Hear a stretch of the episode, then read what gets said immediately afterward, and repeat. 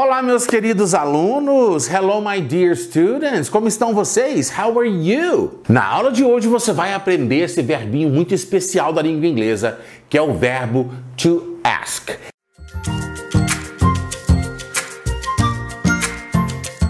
Ele tem dois significados: perguntar ou pedir.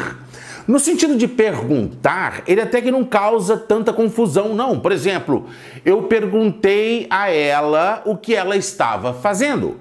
I asked her what she was doing. I asked her. Ele é regular. Asked. Asked. I asked her what she was doing. E o que é interessante é que em português eu levanto a mão e falo, professor, posso fazer uma pergunta? Em inglês você tem que falar assim, excuse me, teacher. Can I ask a question?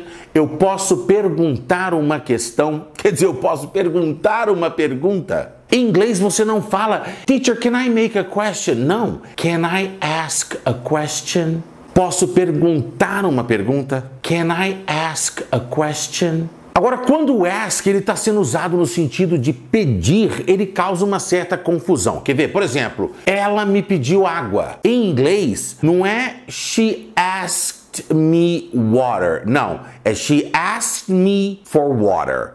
Ela me pediu por água. Em inglês, você ask alguém for something. Quer dizer, você pede alguém por alguma coisa. Em português, eu falo assim: eu pedi dinheiro pro meu pai. Em inglês, se você for colocar ao pé da letra, fica I asked money for my father. Fica errado, porque ao pé da letra quer dizer eu pedi dinheiro pro meu pai. Quer dizer, meu pai estava precisando de dinheiro e eu pedi dinheiro pro meu pai. Pro meu pai. Não, não é isso que eu estou querendo dizer. Eu estou querendo dizer que eu pedi ao meu pai por dinheiro. Então, em inglês, você tem que falar assim: I asked my father for money. Eu pedi meu pai por dinheiro. I asked my father for money. Toda vez que eu peço meu pai por dinheiro, ele fala não. Every time I ask my father for money, he says no. Every time I ask my father for money, he says no. Em português eu não falo assim, ó. Ele pediu água para mim, significa que ele está querendo beber água, então ele pediu água para mim.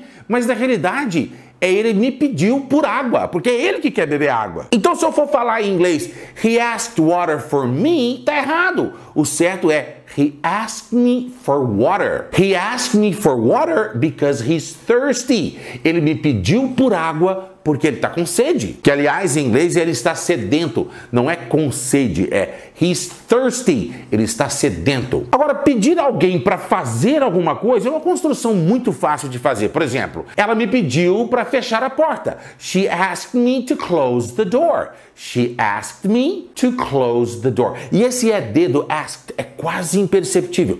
Asked, asked. She asked me to close the door. Ah, você está com sede?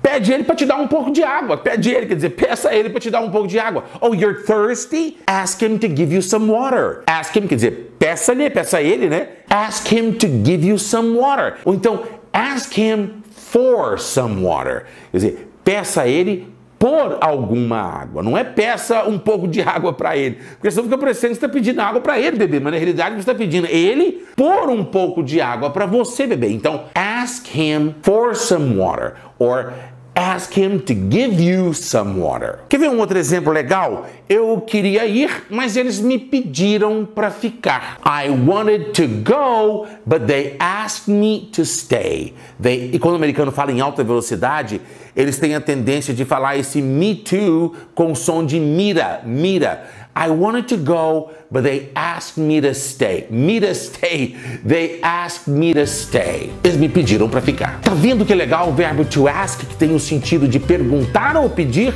Espero que você tenha gostado de aprender. I'll see you in the next lesson. Eustáquio Pereira, Fluency Coach.